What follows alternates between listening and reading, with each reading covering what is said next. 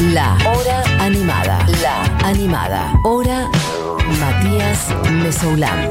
Futurock. Por lo pronto, estaba aquí conmigo ahora sí, Romina Choco Bernardo, también conocida como Chocolate Remix. ¿Cómo estás? ¿Qué haces, Mati? ¿Cómo andás? ¿Bien vos? Bien, todo bien. Venís de la prueba de sonido, recién charlábamos, eh, calurosa. Sí, intensa. Estaba para el bombuchazo ahí. Total. Pero bueno, ahí bancando. Sí, total. Y total. Eh, Choco va a estar, para que le busco la agenda bien, va a estar a las cinco y media en el escenario Patio Federal, que es un escenario que nos queda más o menos cerca también, ¿no? Está como cerquita del Coloso Estamos, acá estamos también. estamos en el barrio. Estamos en el barrio, total. Bueno, ¿cómo andas? ¿Vos estás contenta con tu disco nuevo? Pajorana, salió hace poco. Bien, Lo sí. presentando en la radio con Barbie sonando los primeros temas. A full, sí, re contenta. Bueno, la verdad que es todo un laburo de un montón de tiempo que eh, es como cuando lo soltás, Sí. empieza por ahí la vida del disco, en el sentido de la vida social del disco, Sí. pero toda la vida previa que, que una va ahí laburando y qué sé yo, y conectada con eso, es como, uff, soltarlo está bueno. Eh, y estoy contenta, qué sé yo, con la repercusión y, también nada, qué sé yo, con muchas ganas de compartirlo tenía. Así que ahora que ya lo estamos tocando en vivo y demás, eh, nada, eso también está buenísimo, porque es todo un experimento nuevo. Lo venís, lo tocando en vivo, en de- por encima después de la pandemia. O sea, hoy, por ejemplo, de este show, ¿cuántos, cuántos shows metiste desde que salió el disco Eh, hasta y, ahora? Mira, salió el, el- primero del. ver, octubre, si no En octubre, sí, los primeros O sea, días. estamos de- a un mes y medio. Un mes y medio. Pasa que en el medio nos fuimos de gira y tocamos una banda. Entonces, dónde? eh, estuvimos en España. Ah, la en había visto esa. en Tremendo, Francia y total. Alemania, sí. No, bueno, quiero saber todo ya. Así que bueno, nos pusimos como al día con la tocada del disco porque empe- empezamos como, bueno, lo vamos a tocar Claro. por primeras veces y ahora ya lo estamos tocando como si fuese... Ok, como que los primeros shows del disco fueron en Europa. Eh, sí. Qué canchera. Sí, cancherísima. Cancherísima. De Tucumán al mundo. ¿Cómo Sí. fue eso? ¿Ya habías bueno. ido a Europa alguna vez o no? Sí, sí, sí. Yo la verdad que venía girando casi todos los años, bueno, salvo el año de la pandemia. Ajá. Y este año era inesperado. Yo pensaba que no, de pedo cruzábamos la General Total, en Paz. el medio de la pandemia, además. Sí, sí. Sí, y bueno, pero pintó. eh, fuimos a. Nos invitaron a un festival que se llama Womex. Total, Womex, Eh, sí. que es un festival internacional, una feria internacional de música. eh, y bueno, que se hace en Portugal. Y dijimos, bueno, vamos a ver si armamos una gira alrededor, qué sé yo. Y al final. Se petó totalmente Bien. todo el calendario así eh, a full. Y Estuvimos todo eso a pleno. como eh, más autogestionado, digamos, la gira, o sea, lo de Womex te sirvió como un tirón, me imagino. Lo de, sí, lo de Womex fue un tirón, igual nos, nos- va, nosotras, mi, yo y todo mi equipo trabajamos con gente de allá, eh, con agencias de, que están en Alemania y en, y en Francia eh, y en España, entonces bueno, un poco como que Sí. hay bastante de autogestión porque no, por supuesto no son movidas mainstream, sino que Sí. son gente que, le- que la, que la rema como nosotras. Pero, Pero, tampoco es que estás sola. pero no estás sola en el medio de- del, De la del- nada. del que no sabe cómo tomarte un tren. ¿viste? ¿Cómo funciona el reggaetón lésbico en Alemania, que por ahí no entienden nada de lo que estás diciendo? La energía, la comunicación, ¿por dónde sentís que pasa? No, yo siento que pasa como en la situación ritual y en la situación eh, de- de- del sudor, ahí de la discoteca, no sé, digo, como que pasa un poco por ahí. Eh, yo al las primeras veces que toqué, digo, bueno, ¿y ahora? ¿Entendés? Como, ¿qué? Cuando Y- ibas a salir al escenario, por ejemplo. Claro, era como, y bueno, a ver, bueno, a ver cómo piloteo esta situación. Sí. Y te das cuenta que igual el lenguaje, bueno, eh, digo, tiene su, su importancia, Sí. pero una comunica de un montón de otras maneras y hay algo que sucede. Obviamente yo creo que la gente que nos va a ver, digo, ya sabe un poco por dónde viene la mano, sabe el, perfil que tiene, pero no, no entiende las letras igual. De todas maneras, eh, bueno, qué sé yo, cuando tienen que terminar todas en teta, terminan todas en Claro. teta. Eso es universal, en todo el mundo funciona igual. se arma, claro, descontrol. eh, está buenísimo, qué sé yo. Y pasa en todos lados donde tocamos. Es súper loco eso. Como que Qué vos fuerte decís- eso, ¿no? Obviamente hay geografías donde la gente por ahí es un poco más tímida, geografías donde son más sacades. eh, Hay como diferencia en los perfiles a veces un poco, pero hay una universalidad de- del goce y del disfrute que se reda. Está buenísimo, sí. Qué genial. Me acuerdo de haber hablado de eso bastante con las cumbia, con Pat, por ejemplo, de. Bueno, ellas también tienen muchas giras Sí. en la espalda, ¿no? De, por Europa. Y esa locura, como estás en Alemania, por ahí no podés hablar con nadie, pero hay algo que funciona igual, ¿no? Los cuerpos, la música. Sí, sí, sí. Y aparte creo que tienen mucha mucha sed de, de meneo, de mover la cintura la cadera. Y, Claro, ¿no? Como que hay una energía más nuestra que por ahí allá falta un poquito. Claro, más rígida. es, es más, más, más novedoso por ahí. Eh, y también la invitación a la, a la desvergüenza, por decirlo de alguna Bien. manera, yo creo que, que opera y que, y que les, les, les copa y les... Y estuviste en España también, ¿no? En España también, sí. Que ahí hay una movida muy linda, ¿o no? Sí, son más parecidas, Son más- digamos, claro. eh, muchas cosas. Eh, pero bueno, siempre todos los lugares tienen sus particularidades. En España igual, ven, la primera vez que fui fue en 2016, desde ahí voy prácticamente todos los años. Y bueno, siempre nos reciben súper súper lindo, no sé, con, con, con ganas de, de- A nosotras siempre nos reciben con ganas de fiesta, eso es lo, eso es lo bueno.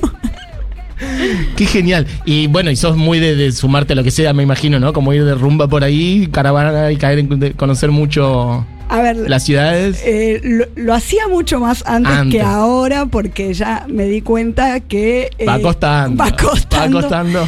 y los últimos eh, conciertos ya viste ya son otra cosa entonces trato de no romperme tanto y este año que era muy así muy cebada la gira porque íbamos llegábamos a un lugar 4 o 5 de la tarde probábamos Sí. sonido íbamos a comer algo tocábamos porque en general son más tempraneros No, sí, querida, es un montón. Después te quedás ahí escabeando un poco, socializando, qué sé yo. Te vas a dormir, al otro día te levantás a las 9, 8 de la mañana para ir a tomar un tren, para ir después tomar un bus y después tomar un, Sí. un avión y Sí. así, dos millones de cosas. Y llegás de nuevo 5 de la tarde a probar sonido, Sí. a conocer algún lugar así. Total. Entonces es exigente. Sí. Cuando, ten- cuando era un poco más joven, no voy a decir edad, me voy a hacer la. cuando era un poco más joven, me la bancaba. ahora. Ok. Y bueno, y después post pandemia, viste que estamos todos, todos como Estamos 20 arran- años más Sí, más estamos como arrancando de abajo de vuelta, ¿no? Despacito, más Así despacito. que bueno, este año estuve más tranquila. Qué bien. Bueno, pero igual ya metiste gira muy rápido por lo de, por allá, por España. Bueno, apareció esta invitación de Womex en Portugal, me decías. Sí. Ok. Y ahora tenés pensado girar por Argentina, un Y es poquito la, armar es la fechas. idea, sí, sí, porque quiero ir a presentar el disco por, por acá. Este, de hecho, bueno, viste que el disco se llama Pajuerana y dije, no, yo primero lo voy a ir a presentar a las provincias. Después surgió esta, surgió esta posibilidad y, y me fui a la mierda y falté a mi palabra, pero bueno, qué sé yo. Pero la idea sí es, es eh, ir a presentarlo por todo el país. Bien. Quien dice esto es Chocolate Remix, eh, Romina, Choco Bernardo. eh, y un poco me intrigaba saber por el. Bueno, el disco se llama Pajuerana. Y esto que vos recién decías del interior, ¿cuánto pesa eso en vos como identidad a la hora de armar el disco? Bueno, particularmente cuando armé este disco sí estaba como muy atravesada por la cuestión, bueno, de, ser alguien de, de las provincias, digamos, ¿no? Eh, que, que no pertenece de alguna manera a, la- a ciertas hegemonías que, que se imponen por una cuestión de geográfica, política, histórica. Sí, sí, el ¿no? peso económico, cultural que tiene Buenos Aires. Exacto. Eh, y bueno, fue una reflexión que en los últimos años por ahí tu- tuvo más peso para mí, eh, pero me doy cuenta que es algo que está siempre presente, ¿no? Está, eh, es parte de, de la identidad y de un montón de cosas que... Ya que estamos hablando que es la primera vez que nosotros hablamos al aire, repasemos un poco como más tu recorrido de tu vida, ¿cómo fue? O sea, vos naciste en Tucumán Sí, yo nací en Tucumán y viví ahí hasta eh, los 18 años. 18. Claro, que es el momento en que muchas... Muy de- común, sí. Muchas, sobre todo de las personas que pertenecemos a las disidencias sexuales, tiramos la bomba de humo y nos escapamos a buscar un poco de, de holgorio eh, más lejos de casa, digamos. Eh, ¿Cómo había sido? ¿Querés contar un poco tu vida como, como disidencia sexual en Tucumán hasta los 18? ¿Fue difícil? A ver. eh, o por ahí no, por ahí fue fácil, no sé, tu entorno cercano, ¿cómo lo hay, vivías? eh, particularmente en Tucumán siempre hubo una movida queer, por llamarla actualmente, en su momento era la movida gay. Bien. eh, fuerte. Siempre hubo como un, un espacio ahí de resistencia bastante vos, bien. potente. Sí, o por sea, a- por decirte, boliches gay en Tucumán, desde que yo tengo noción, existen. Mira, o sea, es un poco más abierto, digamos, que por ejemplo Salta, me imagino, o algo así. Yo creo que se han conformado más espacios. No sé decir si es más abierto. Yo creo que hay- hubo cosas que marcaron eh, a, a Tucumán, que fue que, por ejemplo, siempre tuvo Universidad Nacional. Entonces, o, o tiene Universidad de Arte, no sé, digo, como que pasan determinadas cosas Ujú. donde se arman ciertos circuitos en donde circulan otros discursos. Bien. Entonces eso facilitó ciertas cosas quizá con respecto a otras provincias o, otras ciudades eh, de las provincias. Aún así, es chico, eh, yo qué sé, y sí, eh, yo creo que, que hay me- había menos posibilidades de nicho de las que hay acá en Buenos Aires. Vos acá decís, eh, soy un unicornio turquesa y hay, Y hay una algunos otros unicornios turqueses. de unicornios. Unicornies. Unicornios turqueses. Eh, pero bueno, ya era como nada, Sí. yo de- tuve que bucear un montón hasta encontrar mi amigo gay, mi otra amiga lesbiana, bueno. Bien. Este, y bueno, y qué sé yo, también el querer eh, tener, eh, relacionarte sexoafectivamente con otras personas, se hace sí. más difícil en, en tanto de la escasez de la Sí, sí, cantidad. de- el, el universo de personas es limitado, digamos. es limitado y bueno, y, y bueno, también qué sé yo, digo, supongo que a todo el mundo le, va, no todo el mundo, pero a mucha gente le pasa que por ahí en su casa le resulta más dificultoso, sobre todo a, a mi generación todavía era más difícil decir soy lesbiana, soy gay. Entonces estar lejos y hacer medio la tuya Y ya era, fue. sí, entonces bomba de humo ¿Eras de Tucumán Capital? Sí, San Miguel, sí. Bien. Y de ahí bomba de humo y te viniste acá directo. y me vine a Buenos Aires, Ujú. ciudad de Buenos Aires. Y bueno, y ahí empezó toda la, la segunda parte de la travesía. Bien. Eh, ¿Lo bueno. sentiste así muy liberador o fue de a poquito, por ejemplo? No, yo estaba encantada cuando me fui, estaba Ah, como, sí. guau, no lo puedo creer. También, digo, esto, también empezar una vida eh, fuera de casa, ya en, en otro contexto, yo qué sé. Este, sí, yo la disfruté mucho. Igual disfruté un montón yo el, el tiempo en Tucumán y la verdad que los últimos años que viví allá, que yo ya era adolescente y, y que allá también se da una cosa que aunque vos seas adolescente, perteneces bastante al mundo adulto, sobre todo cuando sos parte de las disidencias o Mm. digamos, como que está el mundo gay y, y, las, y todas las otredades que no entran dentro de... Sí. Como que no hay tanto nicho como acá, es medio todo lo- lo- Está todo junto. to- sí. todos les, les medio rancios para el resto de la sociedad, sí. estamos ahí en un, en un Separados, antro, sí, sí. claro, que involucraba muchas cosas y gente de- generalmente vinculadas al arte y a la cultura también, digo, eh, circulábamos en los mismos espacios. Ujú. Eh, y la música también, digo, sobre todo cosas que eran vistas como más alternativas. Sí, entiendo. Eh, entonces, bueno, era como un lindo nicho y en donde, bueno, en Tucumán siempre fue muy fiestero y, y eso es algo que yo rescato mucho de, Bien. de mi identidad como tucumana. Entonces siempre hubo mucha, mucha noche, mucha fiesta y viste que lo diverso siempre habitó mucho en la noche. Entonces, en ese sentido, estuvieron buenos esos años Bien. ahí también. Y vos siempre tuviste claro que tenías ganas de meterte en la música, de hacer música desde niña. A ver, yo siempre estuve en la música. Pero siempre me estuve moviendo también. O sea, creo que fue la primera actividad con la que empecé. Eh, yo estudié guitarra, bueno, tocaba el bombo también. Eh, tenía ahí como distintos perfiles eh, musicales cuando era más chica. Y después estudié en el conservatorio y después, eh, cuando vine acá, estudié arte multimedia en la UNA. Ah, ok, estudiaste un montón. Estuviste en el conservatorio de música En, allá. en Tucumán, sí, que es, es ¿Un una- rato una- o todo? No, no lo terminé. Ok, pero un, Sí, un rato, años, sí, un unos años, tres años y medio, Ok, bueno, sí. ah, tenés una formación. Sí, sí, formación como académica, digamos. Sí. Bueno, es que viste, los conservatorios son medio rancios en ese sentido también. Por ahí vos querés estudiar música popular y, va, no sé cómo será ya.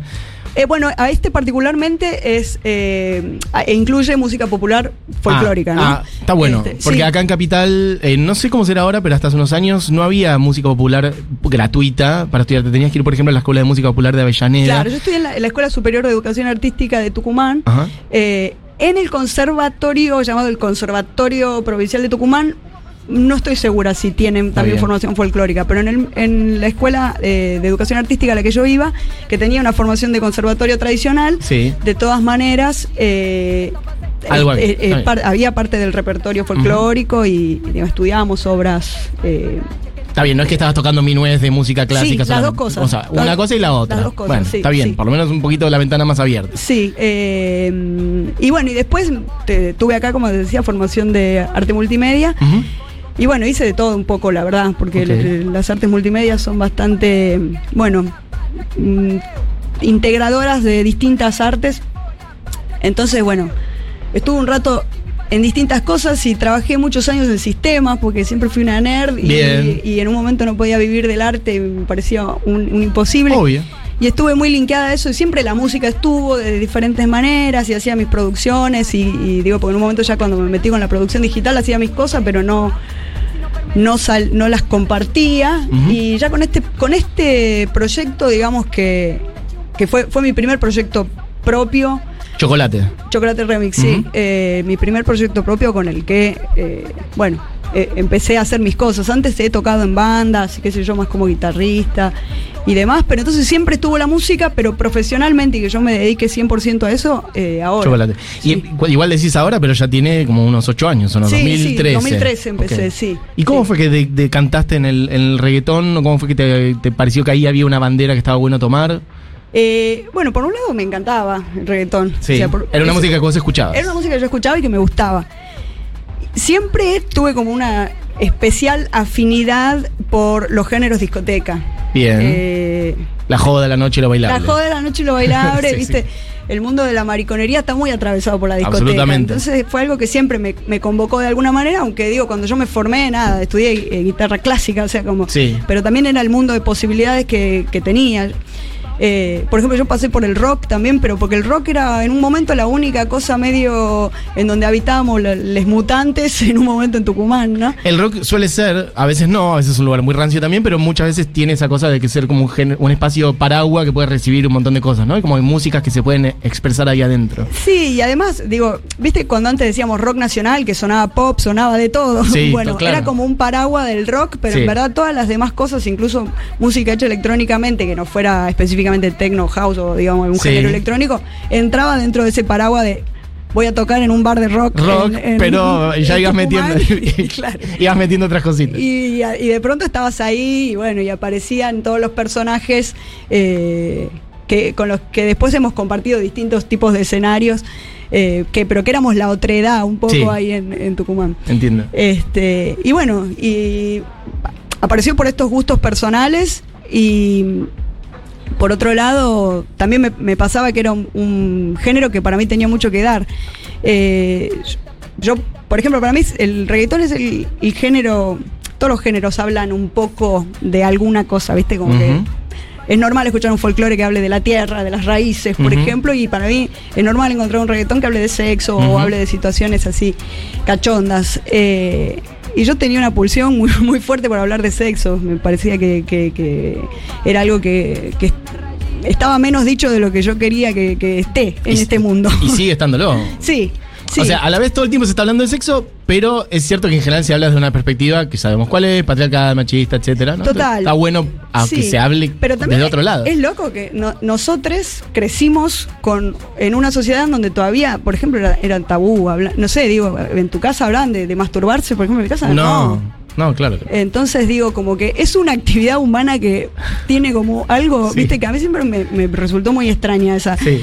esa conexión con esa, con, con esa parte de nuestra vida. Entonces yo tenía mucha necesidad de hablar de sexo y sobre todo porque además mi sexualidad era bastante distinta a lo que puede decir una canción. Entonces eh, me parecía que era la música adecuada para, para hacer eso. Eh, y bueno, combinado todas esas estas cosas que estoy nombrando, mi gusto Sí. personal por la música, mi gusto personal por bailar, me gusta mucho bailar.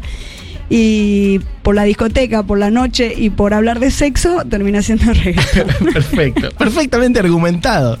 Este, no, pero sí me parece que está buenísimo también que la música que escuchamos cuando bailamos y que cuando bailamos a la noche en una discoteca también empiezan a pasarte cosas en el cuerpo, básicamente. Por ahí tenés ganas de estar con alguien, ¿no? Empieza a circular la cosa sexual. Bueno, que la música que estás escuchando en ese momento diga otras cosas, que no diga siempre lo mismo, ¿no? Que no sea un chabón diciéndole a la nena, mami, no sé qué, te voy a hacer esto. Sí, totalmente. A, a ver, eh, está bueno que existan todos los discursos. Todos, no, no, no, por eso, no- no es reemplazar, es no, agregar, Total, que total, es agregar porque hay, un, hay una clara. eh, hay un claro porcentaje de mayoría de lo que vos estás diciendo, de un chabón expresando su manera de entender y de beber y de vivir el sexo.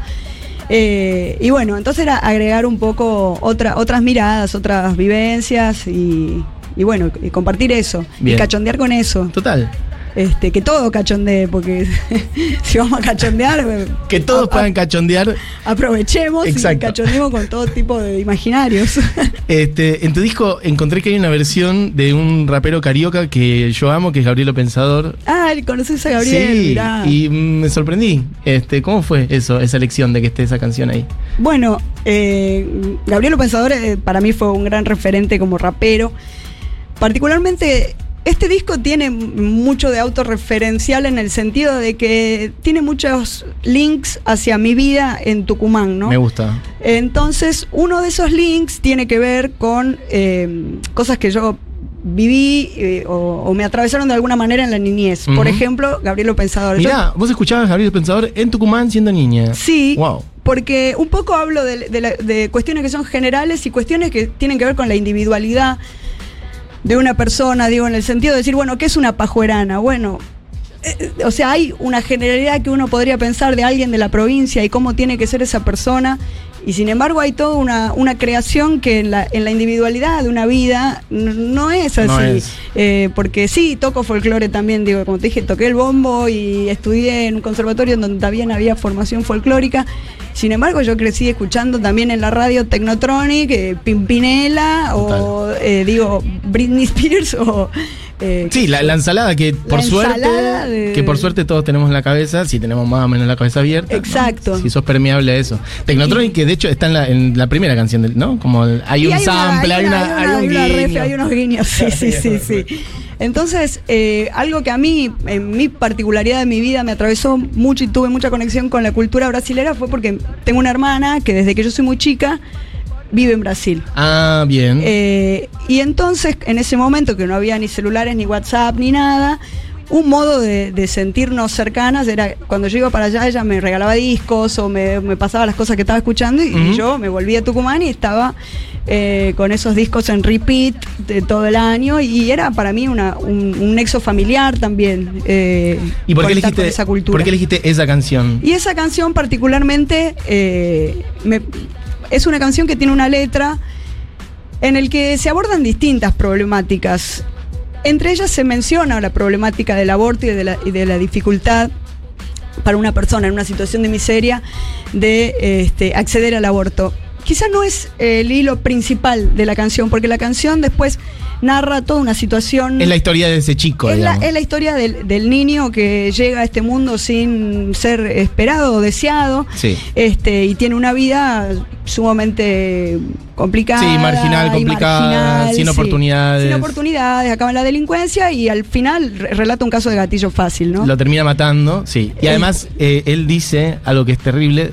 La canción se llama La patria que me parió, ¿no? Sí. Eh, y habla justamente de ese no aborto y etcétera, etcétera. Y después termina diciendo: La patria, mi patria hizo eso tarde. O sea, Claro, ah, hizo- tarde, tarde. Claro, pero- tardó, pero la pero patria logró hacer el logró aborto. Es terrible, Es tremendo. tremenda, es muy dura la canción. O sea, a través del gatillo fácil, la patria terminó haciendo ese aborto tarde, una cosa así, dice. la Claro. Es eh, impresionante. Es tremenda la letra. Y en algún punto todas las problemáticas que aborda la canción son actuales. Absolutamente. Este- Estamos en una semana en donde estamos hablando de un caso acá en. Exactamente. acá en la- sin ir más lejos, en la capital federal, de la policía matando directamente, Sí. fusilando a un, a un pibe. fusilando a un pibe.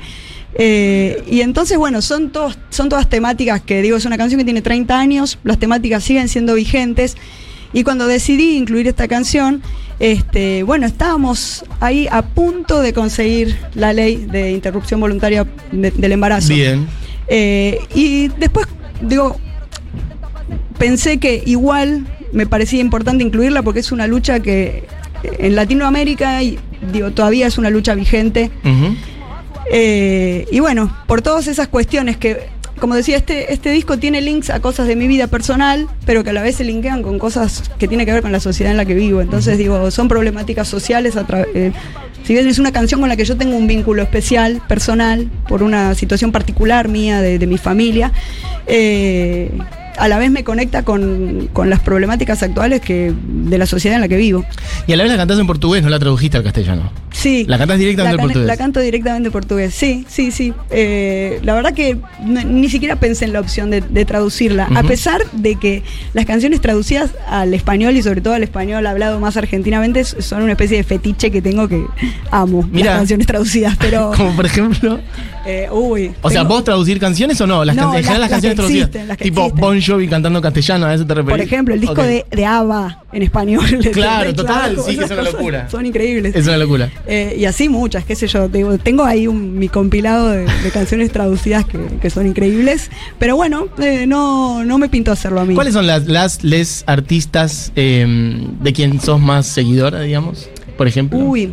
Eh, Ah, en general. es súper difícil porque la verdad que escucho de todo y Me viste que cada vez más, además, los artistas no son solo, sino que escuchás una canción que, que la produjo tal y no sé, y la, y la cantó tal. y ah, digo, vos y decís las colaboraciones y los featurings y no sé qué. No, y también digo, por ejemplo, dentro de todos los géneros eh, que ya no se dice música urbana, pero digo que, que provienen del rap, Este, no es que necesariamente es una conformación de una banda, sino que trabajó en esta canción un productor, Ah, con bueno, digo, sí, como sí, sí. hablar, no sé, Bizarrap con, no sé, y hay temones, pero que no podría decir son una banda o Mm. tal artista. Este, actuales, qué sé yo, digo, están pasando un montón de cosas. Actualmente me gusta mucho lo que está haciendo Nati, eh, es una súper referente. para Nati, mí. decís Nati, Peluso, ok. Sí, sí, sí. Nati Oreiro también le mandamos Está, obvio, la amamos. este, no, Nati Peluso, qué sé yo, después cosas históricas, no sé, te puedo nombrar. Yo fui siempre, mi, mi banda por, Por ejemplo, ahí- si, si te digo tu banda de la adolescencia, viste que uno sabe rápido. No, mi, mi banda de toda la vida fue Soda. Escuché, mucho- escuché, escuché muchísimo Soda. No me imaginaba, me encantan estos cruces. Sí, sí, sí, bueno, viste que es, es así, es bizarra la. No, pero es que está muy bien, sí. La combinación. Este, por ahí esa es la banda que te puedo decir, escu- desde la primera vez que escuché que- un disco y la que tuve póster pegado en toda la habitación, Soda. Póster Sí. de Gustavo Cerati en la pared. De los tres, de los de tres, los sí. y de Gustavo también. Este, pero Soda mucho, me gusta mucho su, su época más de los 80s y 90 Ujú. me gusta un montón. Igual, bueno, nada, en el 2000 también tienen discazo, o sea, cerca del 2000 también tienen discazo, Mm. más 98 que fue lo último. Sí, el último, Este, el blanco, el- en la tapa blanca El- se me sí, fue. eh, Comfort y música para Ah, volar.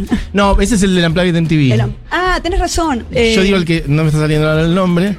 ¿Cómo dijo? Sueño Estéreo, ahí va. Gracias, Sí, Fito sí, Mendoza sí, Paz, sí. que está acá en el estudio. Yo decía blanco porque tiene la tapa, es como un sillón blanco, como Sí, un cuero blanco y tiene como los parlantes que salen de adentro claro. del cuero. Sí. Claro, que tiene zoom. Exacto. Ella usó mi cabeza como un rebote, Sí. sí, es un discazo. Sí. Eh, bueno, esa por ahí fue una banda muy, muy de referencia. A Miranda también los seguí un montón, sobre todo cuando la, la primera etapa de Miranda, los, pero los Fue increíble esos cuando apareció los- Miranda. Los gasté, pero de una Bien. manera. Bueno, y hoy vas a tocar en un día donde toca Miranda. Sí, increíble. No me puedo creer que tal- Yo siempre dije que uno de mis sueños era, era tel- telonear a Miranda y bueno, casi. Estamos, estamos compartiendo cartel. Tu nombre está compartiendo cartel. Sí, sí, sí. Y eh, cuando le pusiste Pajuerán al disco, me interesa saber si lo hiciste también como una especie de. ¿Viste cuando alguien agarra la palabra con la que. Porque por esto que vos decís, ¿no? Como de- del lugar, de la, del interior, etcétera. Sí. Como dar vuelta a algo que te han dicho por ahí, como una Pa- cosa. pa- pasó, pasó exactamente eso. Digo, alguna vez alguien intentó insultarme diciéndome la pajuerana esta, ¿verdad? Ah, mirá, ah, directamente, insulto. Sí, insulto, insulto así. Porque Pajuanana es un nombre despectivo en general, por eso te lo se pregunto. usa despectivamente, Por eso. sí. Y a mí me pareció hermoso, poético y me di- dije, esto me calza como nada. Perfecto. Hacer bandera de eso, ¿no? Sí, total, viste que, bueno, la- les maricones, por englobarnos en una sola palabra, ya tenemos tradición de hacer Claro. esta práctica Sí. de, de rebotar la pelota. Sí, sí, total. Eh, y bueno, nada, me, me pareció hermosa la palabra, me pareció hermoso que me digan así y, y me lo recalcé al poncho. Bien, perfecto. Bueno, quien dice todo esto es Romina eh, Bernardo, Romina Choco Bernardo de Chocolate Remix, este, que también te quería preguntar por la vez que cerraste, cerraste la marcha del orgullo, ¿no? Hace Una el vuelta tocando. 2000, no me un si fue rato. 2017 o 2018. 2018 creo que fue. ¿Cómo fue eso? Oh, tremendo, tremendo, era así como ver un mar de un mar de putos, era espectacular. Total. Y Era se- como- porque pues, hace poco fue también la marcha después del, de, de que prácticamente, bueno, sí, que no se pudiera organizar por la pandemia, etcétera, fue como una fiesta absoluta ese Sí, día en la re me la no re estaba, ah, estaba, estabas en no, España. sí, no, en no. Europa. Claro, creo que debo haber sido la, la única que no estaba ahí Mm. de, de- de todas las lesbianas y los maricones. Eh, me la re perdí este año, parece que estuvo tremendo. La verdad que bueno, sabes que tocamos eh, nosotras, de nada, es espectacular tocar en la marcha. Pero a la vez está bueno también decir, es un día de celebración, pero también es un día de lucha, ¿no? Digo, antes vos hablabas mismo de la ley del aborto, bueno, se consiguió el aborto, ¿y ahora qué? Por ejemplo, ¿por dónde seguir? ¿Qué cosas faltan? Me hablas a nivel. Lo que te a parezca. Nivel, eh, De- por disidencias. sí, o como lesbiana, o como lo que te parezca, por el lado de, de- de ampliación de derechos, ¿cuáles son las luchas? Digo, no, no vivimos en una panacea, así que hay muchas No, cosas por las que total. seguir luchando. Hay un montón de cosas, igual que aunque tengan, aunque existan leyes que garanticen nuestros derechos, o sea, todo el, el trecho que falta hasta que la sociedad se ayorne a eso, eh, bueno, hay, hay años luz, digo, en el sentido de, bueno, sí tenemos, qué sé yo, ley de identidad de género. Eh, vos, vos, por ejemplo, me preguntaste qué, qué pronombre querés usar ahora. Digo, es- eso lo hace el 0,005% Mm. de la población y digo, y también en muchos casos por, por desconocimiento, digo, porque son Obvio, prácticas sí, sí. que no que todavía no, no están instaladas y que también a veces hay mucha resistencia a que se instalen. Digo, si- sin, ir más lejos, toda la- cantidad de debates absurdos que hay sobre el lenguaje inclusivo, por ejemplo. Este, yo creo que hay un gran camino a recorrer socialmente como sociedad, más allá de las, de las cuestiones de, de derechos a a los que... Sí, más allá de lo que sean las leyes, los derechos adquiridos, a nivel cultural. decís. A nivel cultural, sí, Mm. total. Eh, no sé, a, a nivel derecho siempre todas las que las que puedan apuntar a emparejar las históricas desigualdades, este, bien, bienvenidas sean. ¿Y te pasa ahora de volver a Tucumán, por ejemplo, y sentir que está igual que cuando te fuiste o mejor No, cambió un montón, cambió un montón.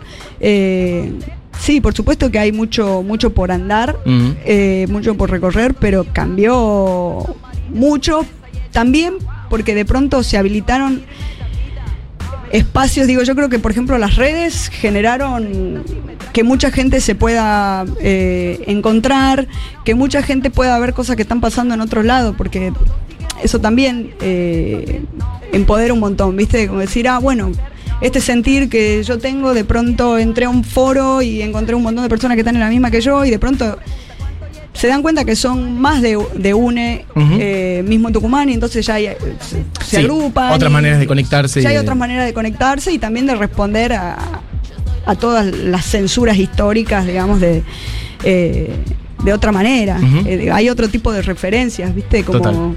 ya no es que te tenés que hacer de cero y ver cómo qué herramientas te, te armas. Ya entras a las redes y hay un montón de herramientas disponibles de otras personas que han vivido situaciones similares, o colectivos, o grupos. Total.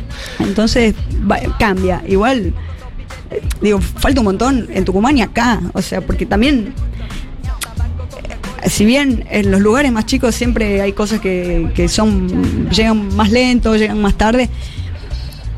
También tenemos que sacarnos el prejuicio de decir, eh, viste, no, Tucumán es Claro, como si fuera un lugar atrasado. Como si fuese, claro, hay veces ¿viste? que sí, hay cosas que están iguales acá que allá. Claro, y que también depende del contexto, ¿viste? Eh, yo qué sé, en Tucumán también hay de pronto sectores que, que son más progresistas en algunas ideas y otros que no, eh, pero acá también se da en diferentes proporciones y a veces la magnitud y la cantidad de gente y esto que yo decía que haya nicho de, de distintas cosas facilita determinadas cosas, pero no es que allá eh, vive la prehistoria. No, y acá ¿viste? es maravilloso. No, obviamente, obviamente.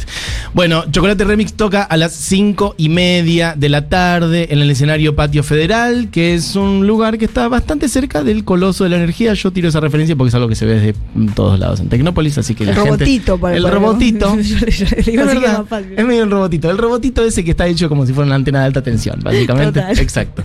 Este, bueno, gracias Choco por pasar por acá. Este, mm, ¿Querés contar un poco cómo va a ser el show de hoy, por ejemplo?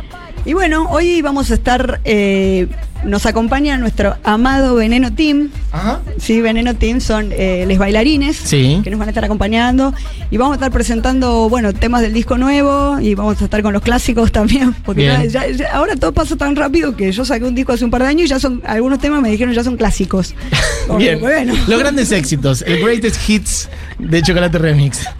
claro, eh, así que bueno, vamos a tocar los clásicos, los éxitos clásicos Bien. y eh, viejos y nuevos éxitos. Bien, así. ahí va, perfecto. Los clásicos del futuro Los también. clásicos del futuro también. Y bueno, sí, perreo, descontrol, vengan dispuestos a acalorarse, a sudar y si quieren traer bombuchas mientras no las tiran al escenario. Claro. O salvo que lo pidas. Si en un momento decís, ahora sí. O bajo, bajo, por, por, Baja por los equipos puede ser complicado, pero eh, al lado vi que hay como una, una especie de duchita. Sí, hay como un rociador. Hay como unos rociadores Sí, ahí sí, sí, sí, que sí. lo informo para que no sepa, se puede ir a, a dar una duchita y, viene así fresca a, a perrear. Bien, total. Bueno, gracias por pasar por acá. Bueno, gracias a vos, Mati. Por favor.